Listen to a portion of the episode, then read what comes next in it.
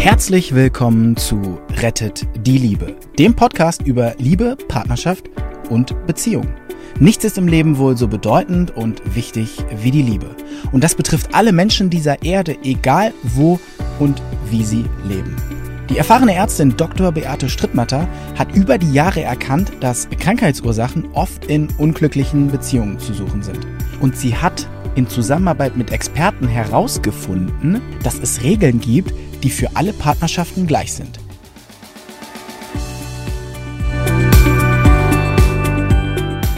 So, hallo, da bin ich wieder. Heute bringe ich euch jemand sehr, sehr Spannendes mit.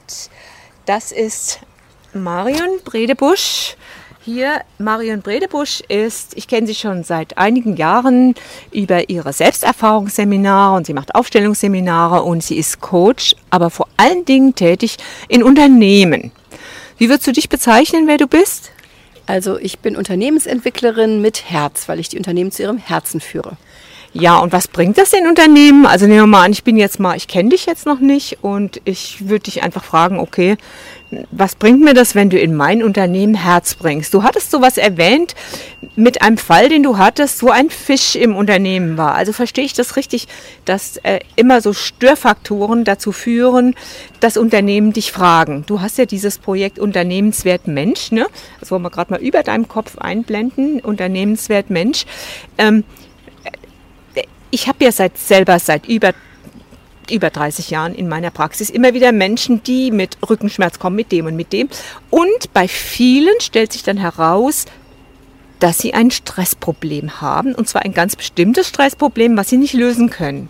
Und wenn ich dann nachfrage, ist das, dieser Stress ist immer entweder klar mit Kindern, wenn die nicht in der Spur laufen, oder es ist in der Beziehung, wenn das nicht funktioniert, da komme ich dann selbst dran. Wenn aber im Unternehmen einer stört, dann wird es ein bisschen schwierig und manche sagen einfach, ja, ich habe jetzt ein Restaurant und das läuft nicht und die Kunden bleiben weg. Und das ist natürlich dann die rote Lampe, wo die Leute jemanden tatsächlich holen.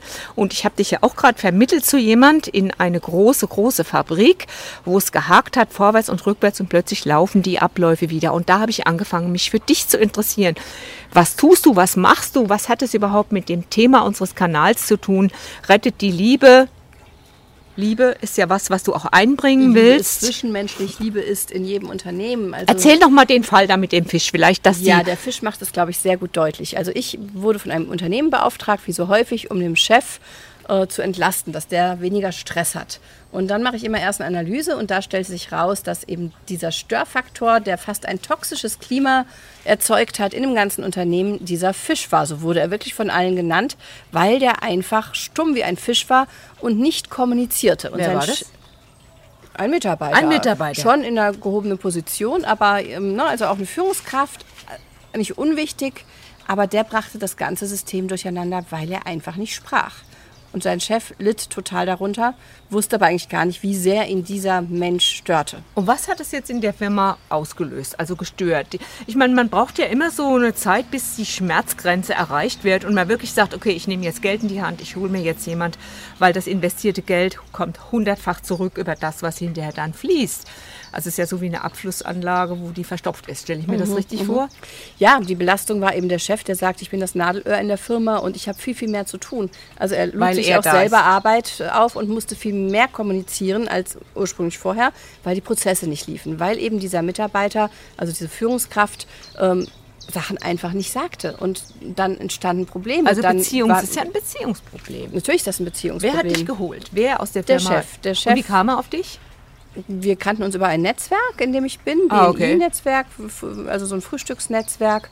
Und dann hat er mit mir ein Gespräch geführt. Ich habe ihm erzählt, was ich mache. Und hat er irgendwann festgestellt, dass ich genau die richtige Person für sein Unternehmen bin. Und jetzt du. Du kommst da hin und sagst, wer, wo ist der Fisch? Du nimmst den Fisch und Was so leicht war es nicht. Ich habe dann zweimal mit dem Fisch Einzelcoaching gemacht und er hat sich tatsächlich bei mir auch sehr geöffnet. Da war der Chef völlig fassungslos, dass der plötzlich geredet hat, also dass der in die Kommunikation kam. Es ist ja nicht so, dass er nicht reden konnte, aber der fand es einfach nicht notwendig. Der sah nicht die Notwendigkeit zu reden, dass die anderen Menschen, ne, wenn du denkst, du sagst A und A kommt an und A reicht aus, um was zu erklären, was in deinem Kopf sich abspielt, dann denkst du ja auch, das reicht. Und ähm, Der Fisch hat aber auch Probleme mit sich selbst und hat sich sehr geöffnet. Und dann haben wir auch Seminare mit allen gemacht, um die Kommunikation und die Balance zu verbessern. Und dann beim ersten Seminar kam der Fisch und ging und ging in einen Krankenschein. Na toll, das war ja mal ein großer Erfolg. Ja, ein halbes Jahr war der im Krankenschein. Ja, also der ging in den Krankenschein und ähm, das war doch ärgerlich für alle, oder nicht? War der Chef nicht sauer? Natürlich, der war ja dann noch mehr das Nadelöhr und der hatte mich ja zur Entlastung eingestellt. Aber es ist manchmal so, wenn ich komme, dass sich Dinge erstmal von selbst scheinbar erledigen. Und es war die Chance und der Chef hat diese Chance genutzt, um einfach nochmal alles umzubauen. Er hat noch einen Mitarbeiter dann halt eingestellt, weil er konnte das ja nicht kompensieren.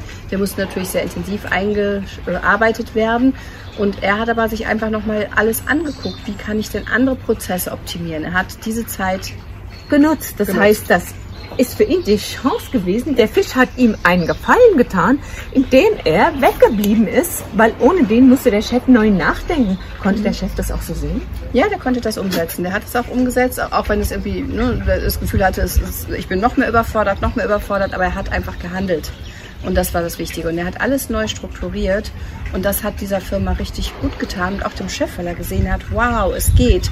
Und er hat gemerkt, dass das eigentlich ein Nadelöhr nicht er war, sondern quasi der Mitarbeiter, der einfach die Prozesse blockiert hat, der Veränderung blockiert hat, der vorher in Meetings saß und dann irgendwie so geguckt hat, ne, wenn der Chef was Neues vorgeschlagen hatte. Und einfach dadurch die Veränderung, der Chef hat auf den reagiert.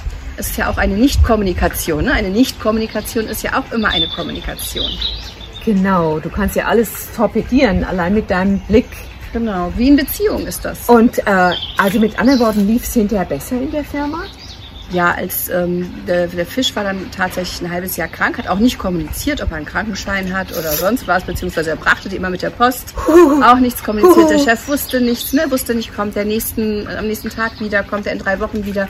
Auch mal so kurze Krankenscheine, ist er in Reha, wie geht's? Die waren ja eigentlich auch an seinem Wohlergehen, war, war die ganze Firma interessiert, weil das eine Firma war, die einfach ja, für ein gutes Klima sorgen wollte, weil die eigentlich das wussten, dass es wichtig ist. Und dann so dieses, ne, ähm, sich nicht verhalten, das fanden die nicht, auch nicht fair denen gegenüber, fand der Chef auch nicht super. Aber er hat einfach alles neu umstrukturiert, er hat sich nicht mehr bremsen lassen. Also er hat gesehen, der Fisch selber hat mit mir eigentlich eine Kommunikation gehabt in einer Weise, wo er selbst beteiligt war.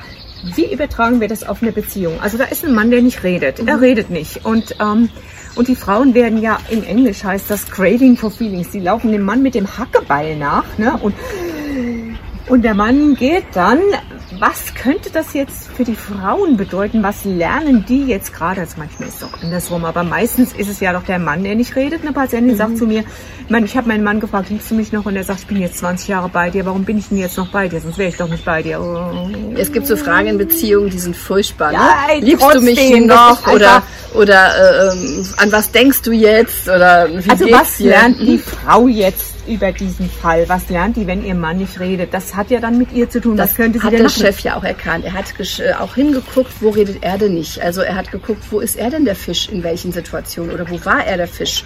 Und das hat es angestrengt gemacht. Er hat sich aufgrund seines Stresses nie die Zeit genommen, mit seinen Mitarbeitern zu reden Aha. und sich für die zu interessieren. Und dabei, wo jetzt die Prozesse geklärt waren, hatte er einfach mal Zeit, mit denen Die Frau. Gespräche zu führen. Die Frau mit dem Und die Frau Fischmann. mit dem Fischmann, die geht einfach zu ihm hin und guckt, wo rede ich nicht und sagt nicht, du bist schuld, du redest nicht. Wo sagt sie irgendwas nicht? Wo sagt sie ihm schon seit 20 Jahren nicht, dass sie gerne Blumen von ihm wünscht? Wo sagt sie seit 20 Jahren nicht, dass diese oder jene Rümpelecke ihr nicht gefällt? Wo kommuniziere ich selber dann nicht? Da fällt mir ein Fall ein, der war echt krass. Das ist gerade gewesen. Eine, eine Ehefrau von einem Restaurantbesitzer. Und das ist so ein, äh, sind so Asiaten. Und immer wenn er nach Hause kommt, dann setzt er sich hin und redet nichts und guckt Fernsehen. Und sie ist seit der Hochzeit eigentlich krank. Und ich sage, haben Sie ihm mal gesagt, dass Sie gerne hätten, dass er redet? Und sagt sie, nein. Und sie hat ihm gesagt, und weißt du, was der Mann gesagt hat? Der Mann hat gesagt, ach so, ich wusste gar nicht, dass ich mit dir reden soll, wenn ich nach Hause komme. Ja, das kann ich doch gerne machen. Da fällt mir ein Sprichwort äh, ein, eine japanische Frau würde nie etwas sagen, sie arrangiert nur die Blumen um. Das sind natürlich auch nochmal kulturelle Unterschiede, aber Mann- und Frau-Kommunikation ist ja auch manchmal sehr. Ah, gut, bei würde das Kulturell. mit den Blumen würde nicht funktionieren. Wir haben ja auch nicht immer Blumen da. Also jetzt habe ich ganz viel gelernt. Ich habe aus diesem Fall von einer Firma so viel gelernt. Vor allen Dingen, also auch für Beziehungen, aber auch dass ich mal mehr nachfrage, okay, der Chef ist komisch, was ist so deins, ne? Nach dem Motto Ja, Spiegel, Schatten. Das ist das Beste, wo ich immer mit den Führungskräften arbeite. Wo ist denn mein Anteil? Und ich sage, der tut das nicht, der macht das nicht. Wo kann ich bei mir beginnen? Okay, nächstes Interview machen wir gleich. Ich hoffe, es hat euch gefallen. Ihr könnt ganz viel mitnehmen. Und dann bis zum nächsten Interview. Nächste Woche. Bis dann.